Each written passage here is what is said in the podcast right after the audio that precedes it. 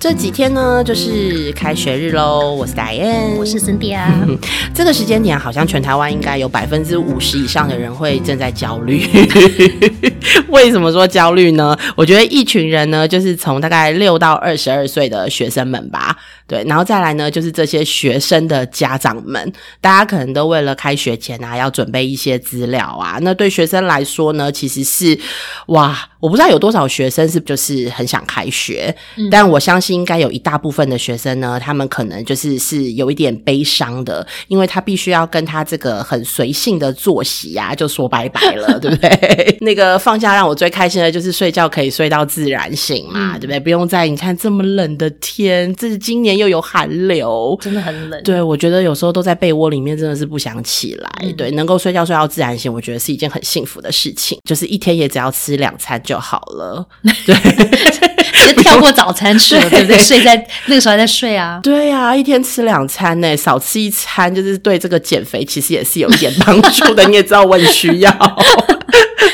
好啦，然后呢，我觉得可能现在此时此刻还有一些学生正在赶他的。寒假作业哦，对，因为我知道其实过来人嘛，都知道其实作业并不少。然后还有，我真的记得我以前啊，在呃，应该是开学前，嗯，真的是那一个礼拜或是两天前，我们就会挑灯夜战。小学的时候我就这样喽，有的时候我可能会把我自己喜欢的作业就是先做完，再可能一放假的时候我就赶快做完。然后我爸妈是一定会安排带我们出去玩的，玩回来之后我就觉得很痛苦了，因为我必须要把作业赶完，而且。要赶完的那些作业呢，都是我不喜欢的作业。可是我觉得你已经不错了耶，你至少先把一放假就先把喜欢的做了。因为很多像我小时候，应该可能我喜欢的作业也不多，我都是全部都压到最后最后一分钟，真的不行的时候，很很急，然后边哭边做。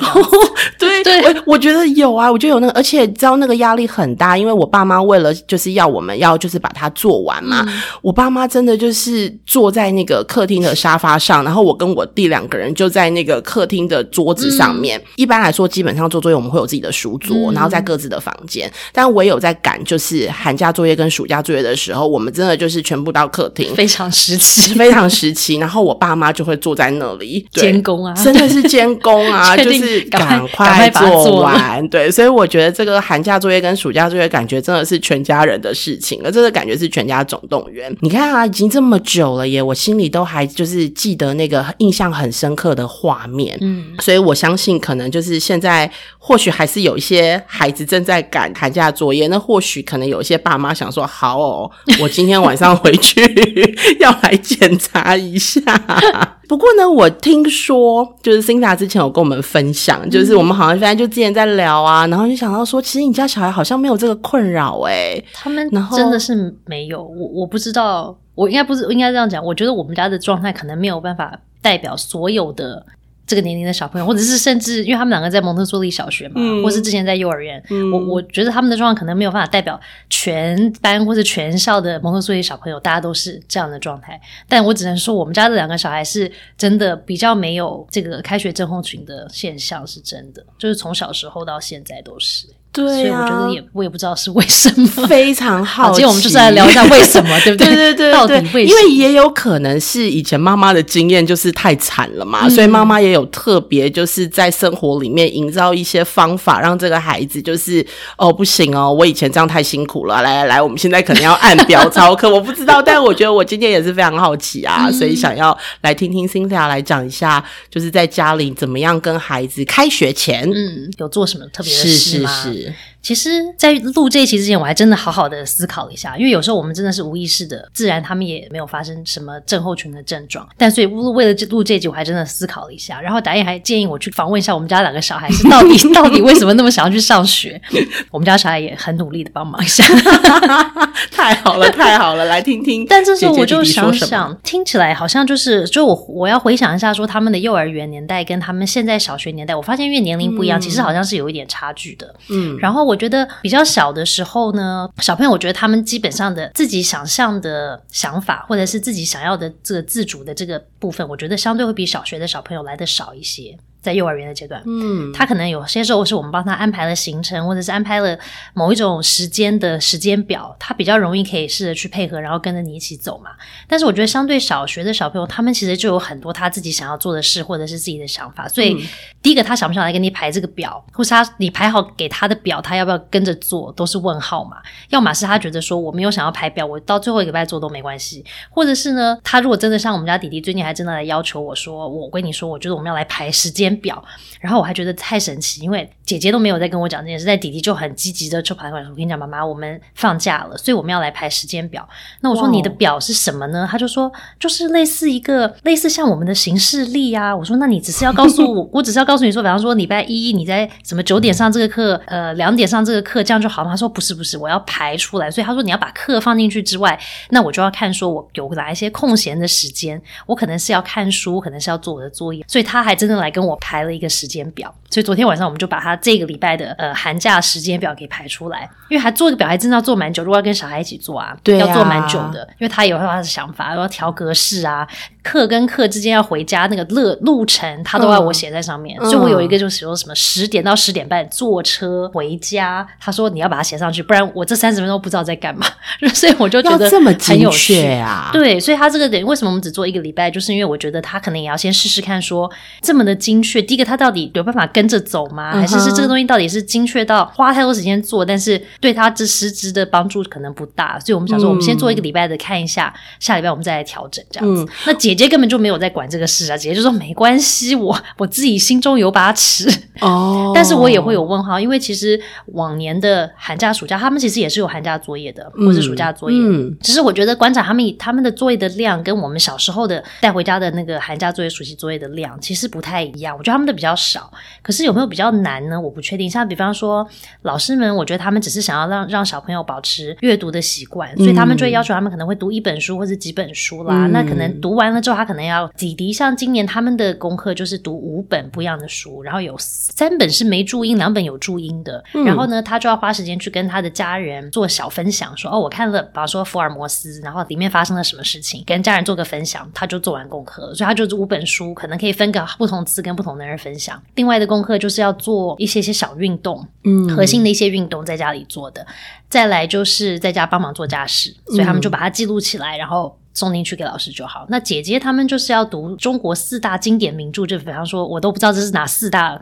经典，直到我女儿需要看，就是《西游记》《水浒传》《红楼梦》跟《三国演义》。所以这个里面呢，至少要看一本。但如果你可以的话，你就可以看多本。如果你真的很喜欢，你可以把四本全部都看完都可以。嗯，对，所以这就是姐姐她的功功课，就是要读这个，然后也是一样做那个运动跟帮忙做一些家事嘛。嗯，就这样。那可是我想一想说，他们以前幼儿园的年代，为什么他们可能好像因为没有功课啊，但他们为什么还是那么想要去上学？我觉得一部分原因是因为刚刚展燕提到，就是就像我们大人一样，我们放假的时候为什么很倦怠，不想来上班？就跟小孩为什么很倦怠，不想回去上学一样，因为回去上学的时候，你就要恢复一种不一样的规律的生活对的那个时间不一样，对对不对？跟你放假的时候差距可能很大。嗯，所以，比方说，可能会是早上本来你一般是九点起床，说你放假就变成了十一点钟才起床，或者是你可能本来是十点钟要睡觉，结果你变成半夜之后才睡觉，所以你的整个生理时钟就已经打乱了乱掉了。那因为你乱了之后，你要再调回来，其实又需要些时间，那对身体或者对心理来说，好像就会有点辛苦。嗯，那我觉得我们家小朋友或许其中一个从幼儿园到现在，他们上课不上课对他们来说好像没有差距这么大的原因，是因为我们家从礼拜一到礼拜天，然后放假不放假，其实他们的生理时钟的那个时间其实是几乎很类似的，除非以前我们中间有带他们去旅行，有时候可能真的会晚一点点睡，嗯，或者是晚一点点起，可能就是加减个三十分钟一个小时，可是他们很快就会调回去他们原本的那个时间。嗯，所以他们后来就变成那个生理时钟准到我们家几乎不需要用闹钟，因为他们就会在闹钟，因为我们家闹钟是设在七点嘛，但是他们大部分时候就会自然在六点半左右就会自然醒了，所以他自己就起来就没有闹钟的状况，所以他其实早起，可是对他来说他其实是自然醒。他不是被叫醒的嘛。嗯，所以我觉得那个可能固定的这个时间这件事情，可能是其中一个帮助他们其实不太需要有这个要收心，或者是好像觉得说、哦、我现在放假，我要转换另外一个心情去面对开学这件事情的一个。所以就是，即便是寒暑假，但是可能平常早上七点起床，他们还是七点起床，然后就会安排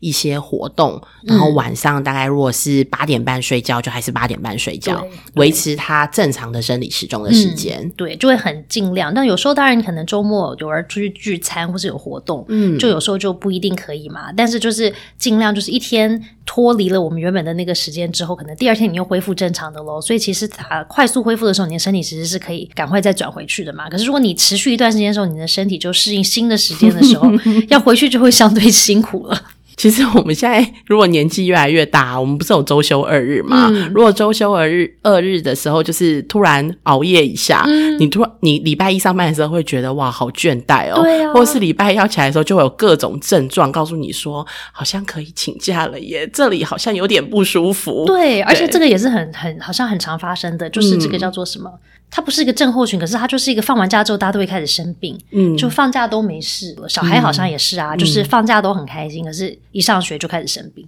所以可，能那可能因为我觉得是生理时钟，嗯我觉得讲的还蛮有道理的耶。对啊，可能因为乱了，所以你的身体就比较累嘛，比较累，对累就会心情下降。就不好，对对，然后专注力也就就下降了。嗯，那我也真的回家有问了我们家两个现在小学的小孩说，那你们到底是为什么这么想要去上学啊？所以姐姐就跟我分享说，其实他们两个很奇怪，是他们两个还真的说不出个所以然，说到底为什么很喜欢去上学？他们就说就是很想去上学啊。我说那你可以讲一个比较具体的。理由吗？你是嗯想要去做工作呢，还是是老师呢，还是同学呢？对啊，我们之前不是猜说他可能就是因为同学嘛，嗯很想要去找同学。他们真的说不出所以然，然后他们就觉得自己也觉得蛮妙，就觉得很想去，但是他们自己归纳了一下，当然听起来真的就是同学是一一大原因。哦，很久所以他们就是很想要去看到同学，因为他们跟同学的关系真的是蛮好的。因为我在猜测说，如果很多小朋友不想去上学的一个原因之一是，除了那个生理时钟的原因之外，我觉得是如果他在学校有一些社交上的问题，有没有遇到霸凌，或者是遇到有时候同学大家之间的这个社交关系会让他颇有压力的这种状态的时候。我也不想回去面对这些事情啊，因为就不、不美好嘛。但如果我当然就是人际关系很好的时候，我当然觉得说哦，好期待哦，好赶快去看同学，因为家里就没有那么多人，不好玩啊，所以赶快去上学就可以碰到同学，就可以一起玩。那我再告诉你，我上礼拜我们家养乐多就发生一件事情，嗯我们只是在看学校就是 send 给我们的一个他们活动影片，嗯然后我就在跟着儿子一起认识他们班的同学嘛，嗯我就说哦，这是某某某，哦，这是某某某，这是某某某。嗯我突然讲到了第三个某某某的时候呢，他就说妈妈，他都不跟我玩，嗯，我不喜欢他。然后我说哇。你再跟我说一次，嗯你说他都不喜欢跟你玩哦。嗯那我说你都有去找他，你主动找他吗？他说对，可是他都不想跟我玩，嗯所以我很难过。然后呢，隔天早上呢，我们在叫他要起来上学的时候，他竟然在睡梦中说：“妈妈，我不想去上学。” 然后我就问他说：“为什么？”他说：“因为某某某都不跟我玩。”我心里在那边 OS 想说：“哈，有这么 怎么这么严重？对？吗？有这么严重吗？但他真的只是在一个不经意我们在看影片的过程里面，嗯对。但我觉得那东西可能真的会往小孩子的心里去，可能没有真的影响到他那么不想去上学。嗯然后那天早上呢，就是有点赖床，然后就跟我说，所以我觉得同学他在学校跟同学相处的好不好，也是一种会会不会想上学的因素之一。对啊，因为像很多青少年不是也会有拒学的状态嘛，嗯所以我觉得青少年阶段，因为他们不是就是一直在关心他的这个社交的，别人会不会喜欢我，会不会被接纳这些的，嗯。所以我觉得如果他在社交上面发生一些挑战或是问题的时候，他就真的更不想要去面对这些事嘛，因为那个压力对他们来说，在那个年龄来说，我觉得真的是很大。还有，我觉得台湾的青少年真的是真的有点压力太大了。嗯，对，因为我们自己过来都觉得国高中的那一段期间是课业压力也很大，嗯然后就是其实常常被比较，被比较之后就会常常看见自己哪里不足，对，就是我哪里不够好，嗯我哪里还要再去加强，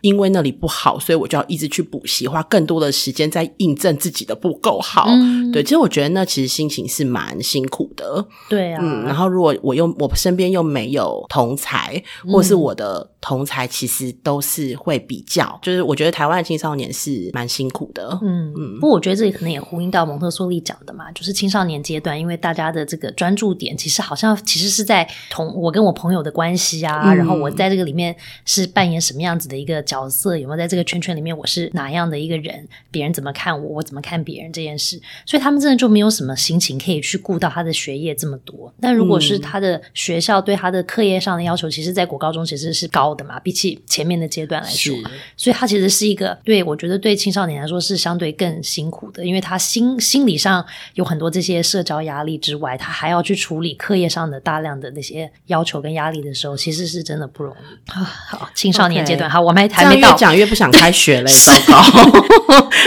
那我们再回到开心的不拒学的两个孩子身上吧。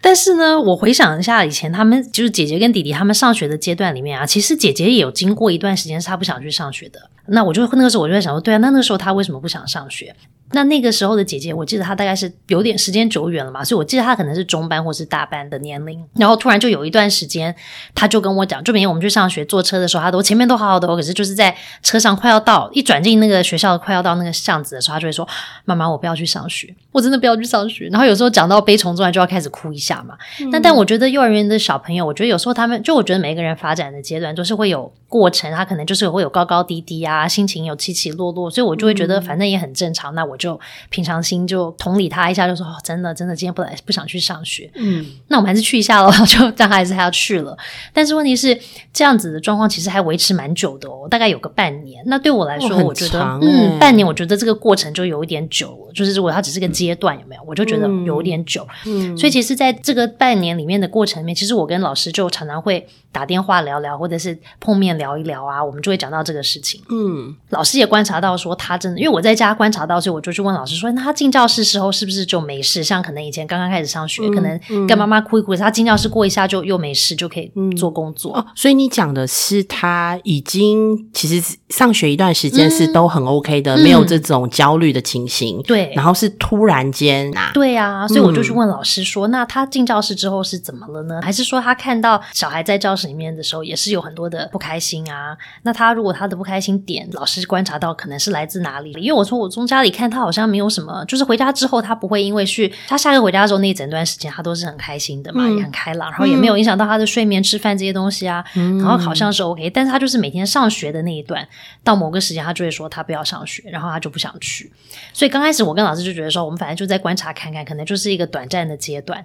然后观察一阵之后，就还是持续啊。所以老师也开始想一些不同的方式，嗯，然后不同的观察去看说到底他是有什么样的状况。观察一阵子了之后呢，老师就有一天就来找我，我们两个就在聊。天，然后老师就说：“我告诉你，我觉得我观察到你女儿的状况可能是这样子的，因为他说小朋友在大概三到六岁左右，就是大概快要大班的时候，其实他们的社交需求就越来越高，越来越高。相对在比较小的小孩，他们的社交需求其实是少的。就你观察很小的小朋友，可能三岁以下的两个小朋友同处一个空间，甚至坐在同一个桌上，可是他们两个就是有点像，对我们两个就是共同分享这个空间。可是我做我的，你做你的，这样子。我偶尔可能眼光飘一下，看到你之后，我也没有要跟你做什么事，但我就做。”我的事，对，他相对是独立的，但是到三岁以后，慢慢慢慢开始步向六岁啊，甚至到小学，其实他们的社交需求就会大量的暴增。然后呢，那老师就跟我分享说，他觉得有可能的一个原因，为什么我女儿会不想去上学的原因呢？是她的确心里真的不舒服、不开心。那不开心的点是因为她的确真的好像要经历这个社交暴增的这件事。只是呢，他的原本在学校的状况就是，他就是很喜欢很喜欢做工作，这就是为什么他很喜欢去上学，因为他就是很期待去做那些工作，他就觉得工作好好玩。那老师在蒙特梭利的教室里面会做工作的示范嘛，就是他会示范给小朋友说：“哦，这个工作是怎么做的哦，我操作给你看。”看完了之后，你就自己做做看。那老师觉得说小朋友都理解了，也知道说怎么操作了，知道怎么用这个教具不会危险啦之类的，就会让小朋友自己在那边做。但是呢，老师说他跟我的分享是。是他观察到我女儿从很小的时候，她的确就是很爱工作，爱到她呃，老师在示范工作的时候呢，我女儿的眼睛就会目不转睛的盯着那个工作，跟盯着她的手一直看。但是他从来不会看他的脸，看他的表情或者什么。他说，跟大部分的小朋友呢，在慢慢慢慢到比较需要有社交需求的时候，他们其实会开始去观察人的表情，对旁边的人有没有，比方别的人在说什么，他的表情是什么，嗯，这些东西。可是对我女儿来说，这些东西不是重点，就是那个工作是重点。所以老师就说，他觉得有可能，为什么我女儿会觉得心里就是哪里不对劲、不开心的原因，也是这个，因为她在工作上放很多很多的专注，于是她就忽略了那个去跟人社交、跟怎么去跟人社交的这一块。所以呢，当他心里有那个社交需求的时候，他又不知道该怎么样去满足那个需求，因为他不知道怎么跟人家互动去满足那个需求，或者是怎么样去跟别人建立一种人际关系的时候，他就会觉得他心里哪里卡卡怪怪。可是因为他太小，他又说不出来，他只觉得他就是不舒服，不喜欢这个感觉。这个那人正常就会觉得我不喜欢这感觉，那我就不要了，避开嘛。对，所以他就觉得不舒服，不舒服，所以我不要去上学，因为上上学就有怪怪的感觉。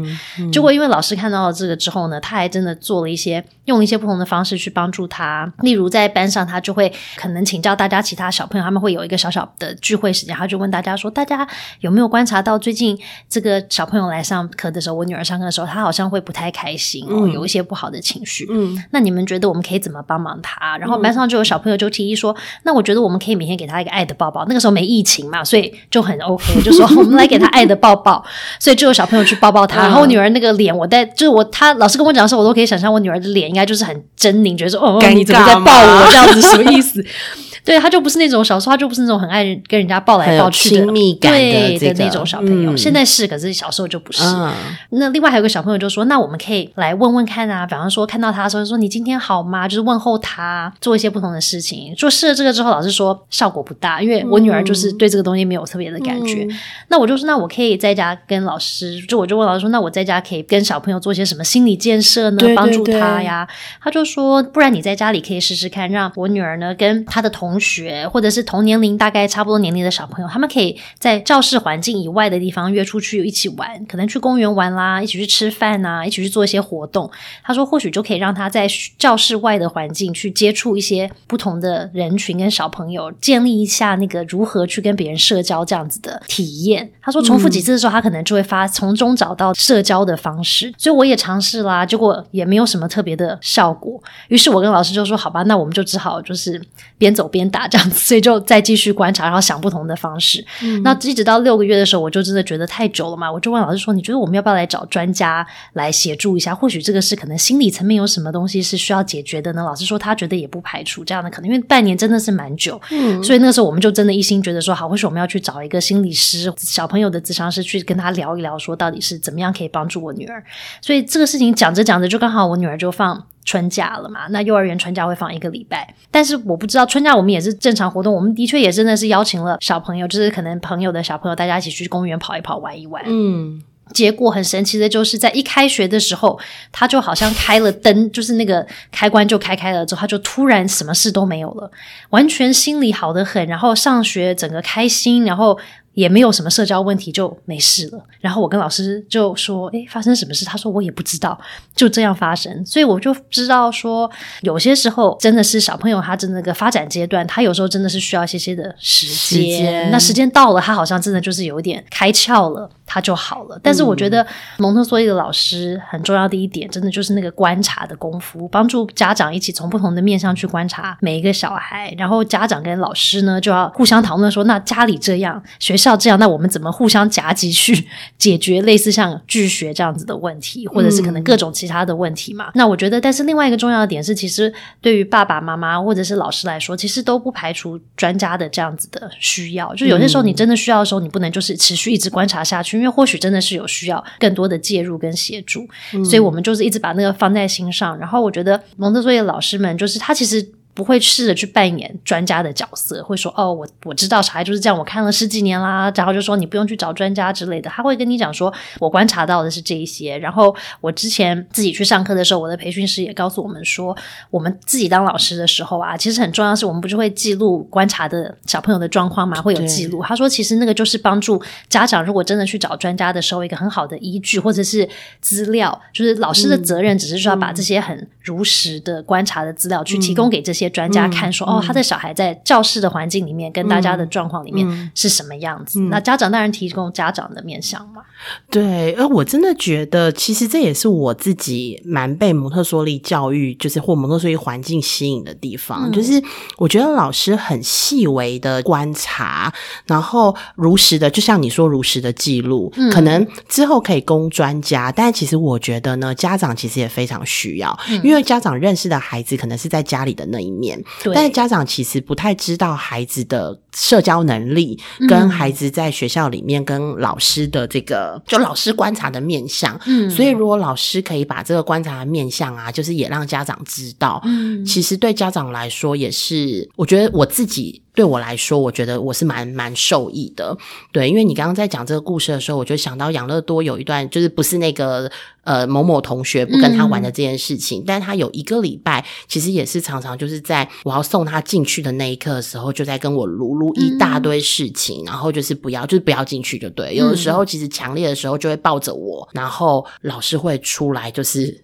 叫我就赶快离开，因为他就抱着我就不让我走了。嗯大概两天过后吧，老师就先主动呃联络我，然后就告诉我说，果真其实小朋友这个情况，这个是这个，我觉得他这个动作应该是在学校应该发生了一些事情。嗯后来老师两天后就是跟我联络说，问我说养乐多在家里有没有习惯发呆的这种情况。嗯，我说没有啊，在家里好的呢，就是能做他事自己情很做的事多情，事情很多可以做呀。然后我要小帮手的时候，他也都很主动啊，就是没有发呆，基本上没有发呆的这件事情。嗯他说他最近就是在学校里面观察他，其实他常常发呆，嗯嗯，然后没有什么动力。然后我就说，诶，那他之前最喜欢做的拼图工作，老师就说，对，拼图工作因为某种就是环境设计的因素，所以就先被收起来了。嗯那我就说，那他还有另外喜欢做另外一个工作。他说，哦，那个工作其实他们依据就是孩子的年龄，他就是引导他，就是所以他现在目前那个角落也没有那样子的工作。哇，我说，哦，那这样好像可想而知为什么他会发呆，因为他没有任何的事情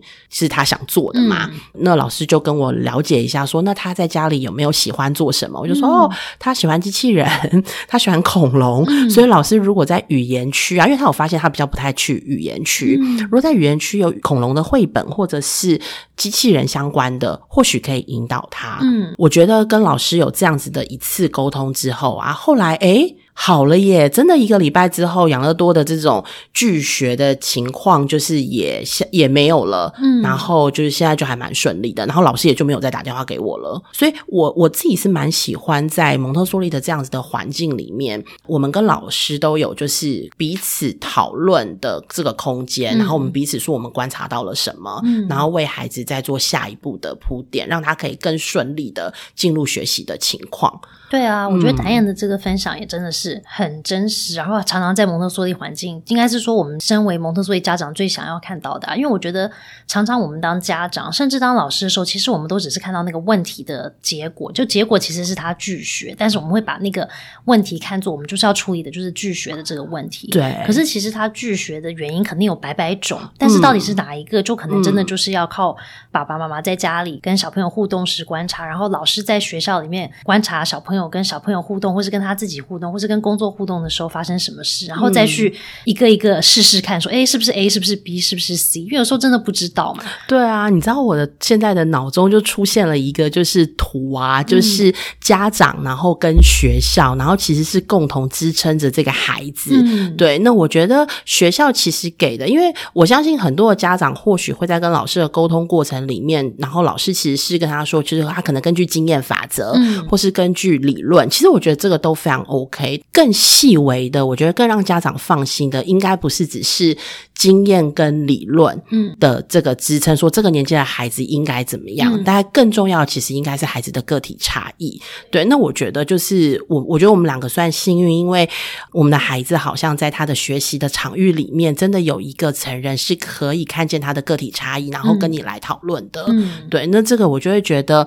因为孩子在学校的时间其实很长，嗯，对我觉得我们也会想要把它放在一个 放心的成人的旁边。对啊，对，它可能真的是帮助我们更了解我们的小孩。嗯，就从不同的面向。所以，我们今天其实，在我们的就是讨论或者我们的聊天里面呢，就是有谈到呃蒙特梭利嘛，接触我们的朋友们，可能还有些人不太了解蒙特梭利，感觉好像就是幼稚园，对，因为达恩的小孩真的现在是在一个蒙特梭利精神的，就是幼儿园里面，但是 Cinda 的小朋友其实，在蒙特梭利的小学，甚至其实在国外蒙特梭利的中学跟高中。最近其实有我们有一个好朋友有出书了，书它的名字叫做《告诉你关于蒙特梭利小》。学五十件事，再告诉大家就是蒙特梭利学校有哪些不一样。然后呢，蒙特梭利的小学呢其实是混龄，一个老师呢或是两个老师要针对三十个学生。又要如何在这个过程里面，还可以就是个别化的看见每一个小孩子的擅长的地方，或是每个小孩子的能力到哪里？我在他的这个程度上面，他如何可以顺利的学习？他是透过呢短篇幅回答家长对蒙特梭利小学好奇的五十件事。所以如果有兴趣的朋友们呢，也可以推荐给你们。书的链接也会呈现在我们的 Y Two 网站的 Podcast 介绍页面当中。妈很想聊，我们下次见，拜拜。